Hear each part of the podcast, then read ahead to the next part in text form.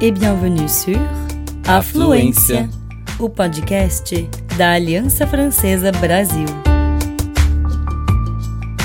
Você está ouvindo Lieu dit, Lugares franceses que contam suas próprias histórias em francês e português.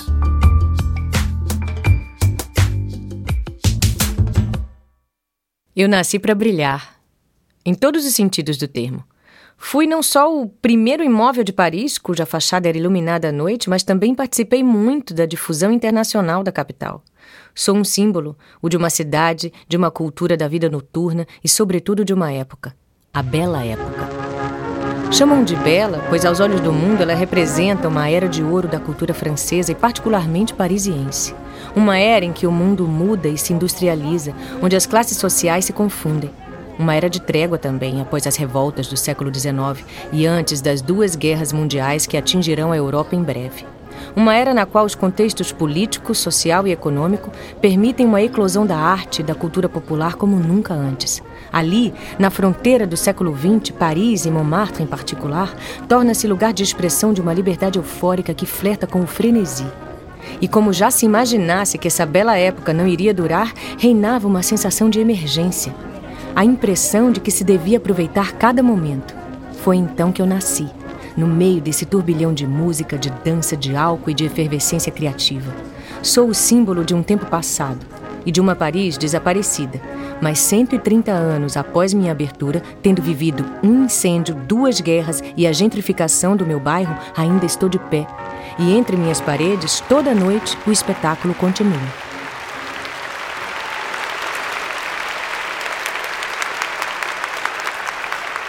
Me chamam de Le Moulin Rouge.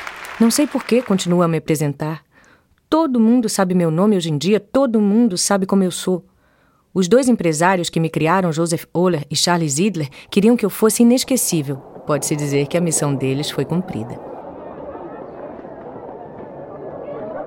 Quando abri minhas portas em 1889, me aguardavam com expectativa.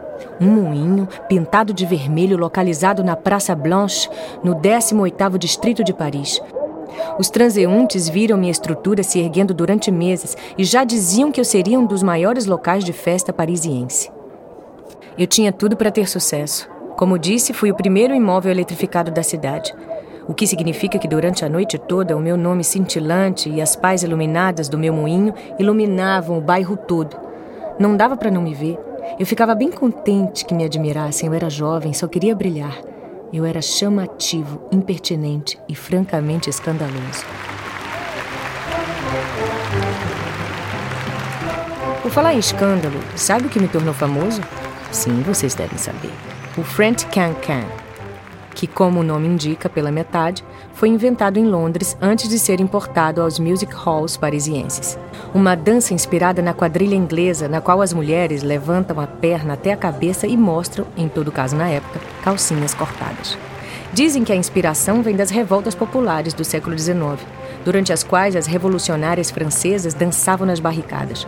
O cancan é uma verdadeira reapropriação do corpo delas. Além do grand écart, as figuras se chamam porte de armas ou a catedral. É um flagrante desprezo às instituições, à igreja ou ao exército. A todas essas instâncias dirigentes que queriam ser donas dos seus corpos, as mulheres gritam sua liberdade. O escândalo foi total e o sucesso também. Quanto mais essa dança endiabrada escandalizava a igreja e a imprensa, mais ela fazia sucesso junto aos parisienses. E mais se cochichava em todo lugar que o melhor cancan de Paris era no Moulin Rouge. Só foram necessárias algumas semanas para que minhas dançarinas criassem minha fama, tendo à frente aquela que era chamada de La Goulue, Louise Weber, personagem de Paris da Belle Époque. Uma dançarina excepcional que também trabalhava como lavadeira e como modelo para pintores do bairro. Era incrível vê-la no palco. Quando ela levantava a perna para fazer o grand écart vertical do cancan, ela aproveitava para tirar os chapéus dos homens que estavam muito perto dela. Durante anos, o nome dela esteve no topo do meu cartaz. No início, minha entrada era gratuita, contanto que se consumisse lá dentro. E consumir, posso afirmar que consumiam.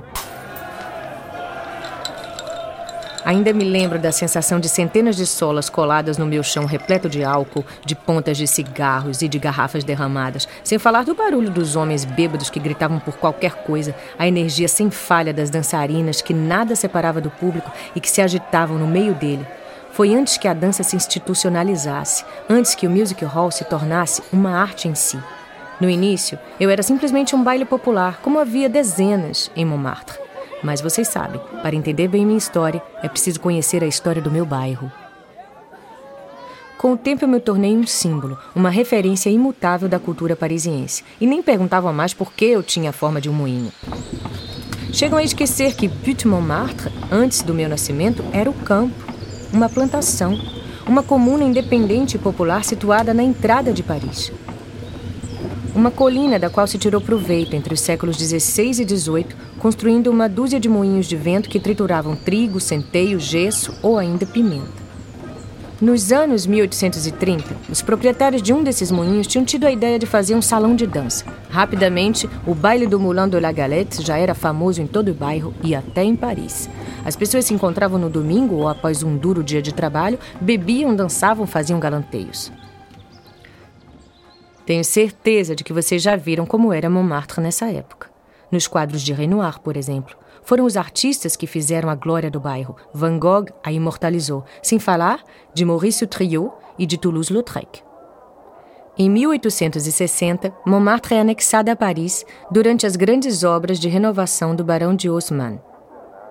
O avanço dos grandes eixos e aburguesamento do centro da cidade expulsam os parisienses mais pobres para os novos distritos exteriores e, sobretudo, para Montmartre, que se torna uma espécie de favela. Cabanas improvisadas são construídas e vive-se na maior pobreza, mas também com alegria e festa. E aos poucos, na virada do século XX, a cidade se expande e os imóveis Art Deco substituem as cabanas de madeira que são destruídas uma a uma lentamente, mas cuidadosamente, afastam os mais pobres para os subúrbios. É precisamente nessa época que sou criado, na virada do novo século. Montmartre é híbrida, não é mais uma favela, mas ainda não está gentrificada. Apostam tudo na reputação desse bairro. Meus dois fundadores sabem muito bem que os burgueses parisienses adoram vir vaguear aos bailes que acontecem à noite na colina. Eles sabem que os cabarés que surgem são locais de diversidade social como a capital nunca viu burgueses e operários, nobres e prostitutas, turistas e artistas se encontram lá quando a noite cai. Então, Joseph Euler e Charles Idler decidem dar a essa população eclética o mais lindo local de festa que podem inventar. Em homenagem, também para se apropriar um pouco do sucesso do Moulin de la Galette, eles criam o baile do Moulin Rouge. Meu moinho vermelho e coroado de luz é desenhado pelo pintor e designer Adolphe Willet. Em 1889, sou inaugurado apenas alguns meses após a Torre Eiffel e marco o nascimento oficial do primeiro music hall parisiense. Tudo é tão extravagante quanto revolucionário em mim.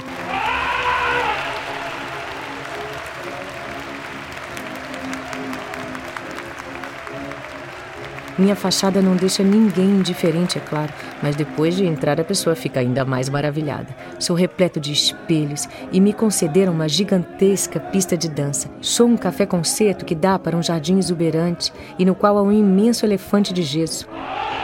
No palco, minha arquitetura permite uma grande revolução, mudanças de cenários extremamente rápidas. Isso permite que os diferentes quadros se sucedam e animem um palco onde palhaços, circenses, dançarinas e mímicos se sucedem, onde uma hora se dança e outra hora se ri. Não vou mentir para vocês, tenho consciência da minha beleza, mas também sei pertinentemente que meu sucesso não é totalmente meu. Sem minhas dançarinas eu não sou nada. Desde o início, sinto uma afeição imensa por essas jovens que vêm de meios modestos, até pobres, em geral do subúrbio ou de outros lugares, para tentar a sorte em Paris. Elas são admiradas pelo charme, mas também pelo temperamento, pela franqueza e pela moral delas, que os homens imaginam voluntariamente condenável ao vê-las dançar. Superficialmente, elas são vistas como objeto de desejo, mas essas mulheres são atletas, dublês de artistas. Numa sociedade que muda e se moderniza, elas estão em busca da liberdade. Seus corpos são ferramentas nessa conquista. Durante minha história, alguns nomes vão se tornar adorados, como os de Miss Tanguette ou da Colette, que começa no meu palco e mais tarde vai contar sobre os bastidores de music hall em seus livros. São elas que vão fazer de mim o que sou hoje. Elas contribuem para criar o mito da mulher parisiense, esse fantasma que muitos séculos depois ainda vem buscar no Moulin Rouge.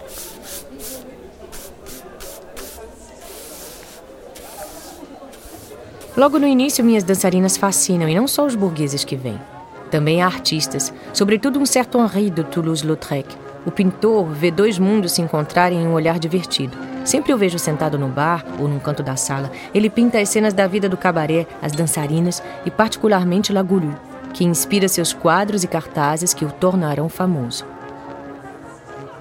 Nessa capital que se prepara a entrar no século XX, a renovação está em todo lugar: na música, nas relações sociais, na arquitetura, na arte. Paris está em efervescência. Em 1900, ela recebe sua primeira linha de metrô e também 50 milhões de visitantes à ocasião da Exposição Universal. Entre eles, inúmeros já ouviram falar das loucas noitadas da colina Montmartre e seu pouco ortodoxo Moulin Rouge. Eles não vão se decepcionar. Eles levam para casa o relato de um music hall parisiense onde tudo é possível. Lá, para além das fronteiras francesas, eu me torno um mito. As pessoas vêm me ver de todo lugar. Paralelamente, meu bairro muda.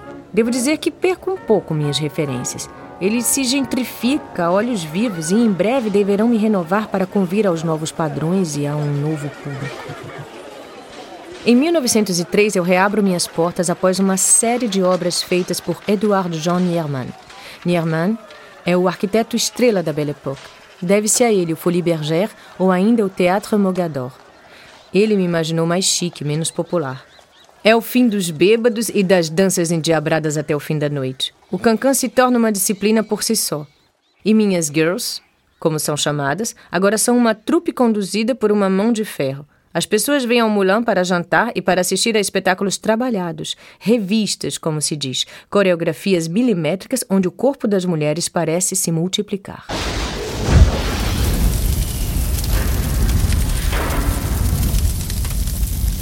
Em 1915, tudo isso partiu em fumaça. Um imenso incêndio me devasta e destrói tudo que eu fui.